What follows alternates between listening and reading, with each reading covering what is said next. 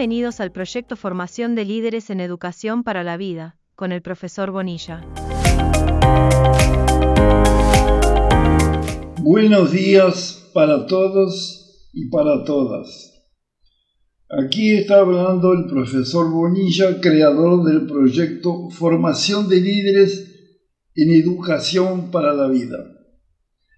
Hoy vamos a presentar el audio 82 cuyo título es Los grupos de trabajo y los jóvenes.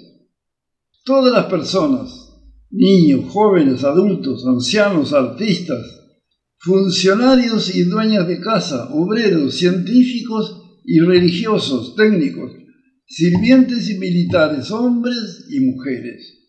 Todos tendrán su lugar en esta cruzada moderna por una sociedad mejor, más sana y más justa. Dentro de estas categorías, con todo, se destaca una por su importancia, su tamaño y sobre todo por su capacidad de proyección en el futuro, la juventud. Tenemos una gran esperanza, una inmensa esperanza en la juventud porque en ella está la savia, la fuerza, el impulso, el entusiasmo, el vigor y hasta cierto punto la pureza y el idealismo. Si es que estos atributos últimos consiguieron sobrevivir al océano materialista y consumístico en el cual estamos sumergidos. Nuestra confianza y, y esperanza en los jóvenes es tan alta como nuestro deseo de crear un mundo mejor. Creemos firmemente que los jóvenes, por su menor tiempo de vivencia en la antivida, serán los primeros a escoger, debido a su edad, las ideas aquí expuestas. Pero nuestra expectativa y nuestra fe no pueden ignorar la realidad actual. En el mundo de hoy los jóvenes, en su gran mayoría, están poseídos por el consumismo y por una protesta ineficaz contra los adultos y la organización social.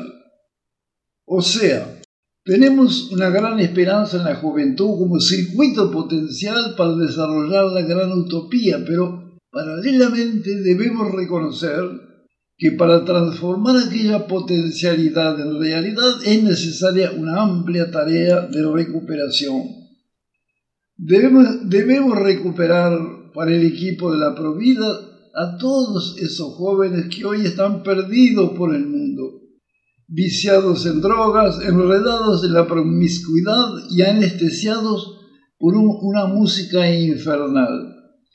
Debemos recuperar para el equipo de la Provida todos los jóvenes que solo se sienten viriles cuando hacen rugir sus motocicletas o sus autos envenenados. Debemos recuperar para la Provida aquellos jóvenes hipnotizados por la sociedad de consumo, paralizados por la pereza, asustados por la fuerza avasalladora de la mente colectiva que nos imprimen los medios de comunicación y que están entregados a la pasividad y al comodismo, padrones que fueron inyectados subliminalmente. Entonces, es vitalmente necesario agregar a la minoría de jóvenes lúcidos que hoy ya existen a lo largo de todo el país, el continente y el mundo, la fuerza intacta, los sentimientos a de piel de millares y millones de otros jóvenes que hoy en día buscan una evasión, una salida, aunque sea fugaz, a la prisión que resultó ser la vida. Justamente porque en lugar de recorrer las trillas de la provida, ellos transitan por las callejuelas de la antivida, iluminadas a toda luz, artificial y claro, por los mercaderes de la sociedad de consumo. Por otra parte, si podemos conceder razón a los jóvenes que protestan contra los adultos en general, adjetivándolos de cuadrados, así como contra la organización social considerada como explotadora, opresora y represiva, no es menos cierto que no podemos muchas veces concordar con sus metodologías.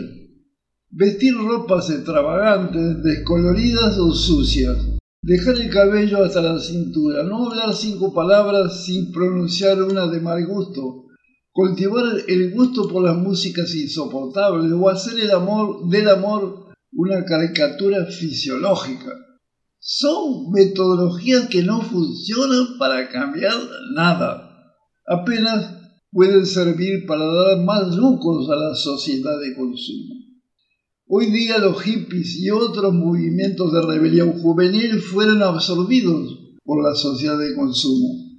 La consecuencia es que los discos y cintas de música físicamente agresivas son más caras que otros de calidad infinitamente superior como las músicas de Gardel, de los alimareños y pasando a otros niveles de Beethoven. Y por otro lado, los vaqueros descoloridos y agujereados son más caros que los normales, etcétera, etcétera, etcétera.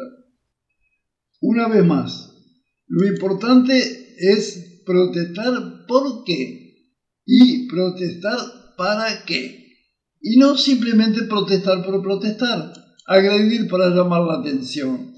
Estas aclaraciones son de gran importancia, pues muchas de las protestas y bravatas juveniles son oriundas de traumas infantiles debido a falta de cariño y atención de los, de los padres, por una educación inadecuada o por otros motivos. Este tipo de protesta carece de grandeza, es individualista, egoísta y por lo tanto desprovisto de generosidad y solidaridad. Es un tipo de protesta antivida. Es apenas un grito en la noche oscura apelando para ser reconocido por los demás. Hay aquí un amplio espacio de trabajo para los psicólogos. Ahora, ¿qué sería una protesta pro vida? Ah, sería una cosa bien diferente. Ella implica, antes de todo, un análisis lúcido, honesto e imparcial. Solamente después es que desde un punto de vista ético se justificará la presentación de críticas las cuales podrán ser tan drásticas, profundas, firmes y completas como sea necesario. A lo largo de estos vídeos se pasó un bisturí crítico por el cuerpo de nuestra sociedad, sin ningún tipo de concesión. Bien diferente sería quejarnos de la sociedad y del mundo en general, porque en el fondo de nuestro corazón, por ejemplo, sabemos que nuestra madre prefiere más al hermano menor, o porque nunca pudimos tener juguetes tan bonitos como el hijo del vecino, o hoy porque no podemos tener un carro tan impactante como el patrón o el hijo del patrón.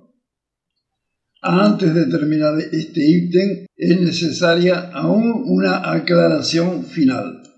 Si hablamos de los jóvenes como la gran esperanza en la construcción de una nueva sociedad, no es menos cierto que se pueden definir dos tipos de juventud, la espiritual y la cronológica.